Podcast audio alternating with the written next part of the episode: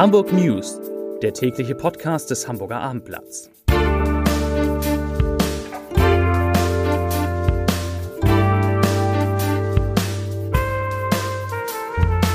Moin, mein Name ist Lars Heider und heute geht es um die Frist zur Abgabe der Grundsteuererklärung, die in wenigen Tagen abläuft. Weitere Themen. Die Redaktion von Grüne und Jahr schreiben einen Brandbrief an die Eigentümer von Bertelsmann. Für Profi-Ticketinhaber des HVV wird das Leben deutlich einfacher und Markus Lanz wird im Thalia Theater gefeiert. Dazu gleich mehr. Zunächst aber wie immer die Top 3, die drei meistgelesenen Themen und Texte auf abendblatt.de. Auf Platz 3 nach Aus für die Bank. Jetzt kommt die Trattoria für Hipster. Auf Platz 2 Promis trauern um Hamburger Reporter Sascha Henn. Und auf Platz 1 wird Elbschlick etwa am Strand von Blankenese verklappt. Das waren die Top 3 auf abendblatt.de. Eine Woche vor Ablauf der bis 31. Januar verlängerten Frist für die Abgabe der Grundsteuererklärung hat Hamburgs Finanzsenator Andreas Dressel eindringlich an die Bürger appelliert, ihrer Pflicht nachzukommen. Andernfalls drohten empfindliche Zwangsgelder von bis zu 25.000 Euro. Bei verspäteter Abgabe der Erklärung könne das Finanzamt die Daten schätzen und einen Verspätungszuschlag festsetzen. Deshalb sagt Dressel, ich appelliere an alle, die ihre Erklärung noch nicht abgegeben haben, die letzte Woche zu nutzen. Bislang seien gut 287.000 Erklärungen eingegangen. Das entspreche einer Rücklaufquote von knapp 68 Prozent. Damit liegt Hamburg im Ländervergleich zwar mit Bremen an der Spitze, aber es bedeutet halt auch für gut 135.000 oder 32 Prozent der Grundstücke und Immobilien in der Hansestadt wurden die Unterlagen noch nicht eingereicht. In einem Brandbrief haben mehrere Redaktionsbeiräte von Gruner und Jahr, in dem unter anderem der Stern, Geo und Gala erscheinen, die Bertelsmann-Eigentümer Liss und Christoph Mohn aufgefordert, den einzigartigen Verlag zu erhalten.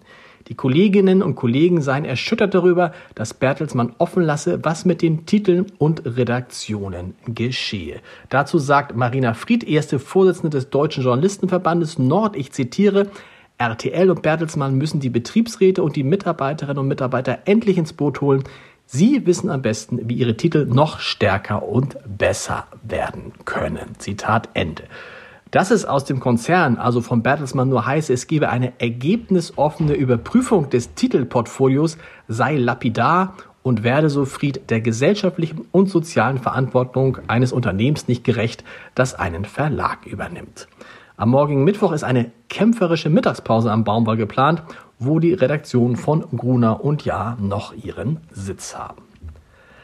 Anfang Januar hatte der Hamburger Bootsausrüster A.W. Niemeyer über Facebook noch die Neuauflage des Katalogs angepriesen, 500 Seiten dick mit 32 Artikeln rund um den Wassersport.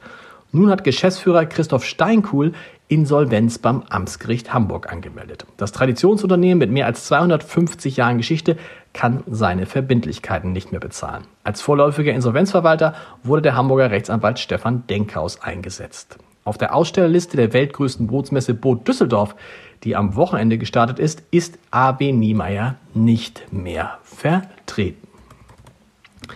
Hamburgerinnen und Hamburger, die das Monatsticket des HVV über ihren Arbeitgeber beziehen, sollen den Nachweis schon bald auf dem Smartphone aufrufen können. Ziel sei es, den mehr als 200.000 Profi-Ticket-Inhaberinnen und Inhabern in allen Unternehmen noch vor der Einführung des Deutschlandstickets ihr digitales Ticket anzubieten, sagte der HVV heute. An mehr als 12.000 Mitarbeiterinnen und Mitarbeiter der Stadt habe die S-Bahn Hamburg das digitale Ticket bereits verschickt.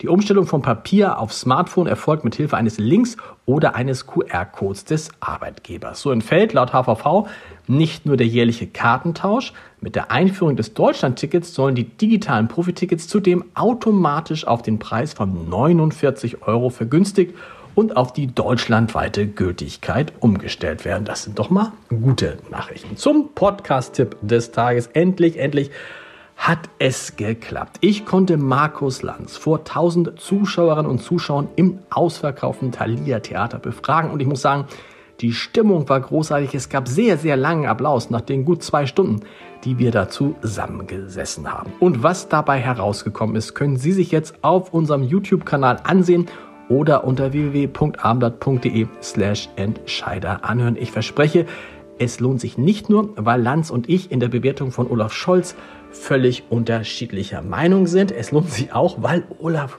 äh, Olaf Scholz, sage ich schon, weil Markus Lanz in diesem Podcast zum ersten Mal erzählt, wie er eigentlich die Biografie findet, das Buch findet, was ich über ihn geschrieben habe. Und ich zitiere ihn da nur ungern, denn er sagte unter anderem, es ist die Hölle. In diesem Sinne hören wir uns morgen wieder um 17 Uhr mit den Hamburg News. Bis dahin.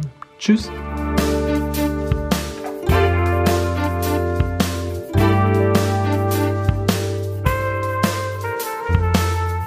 Weitere Podcasts vom Hamburger Abendblatt finden Sie auf abendblatt.de slash podcast.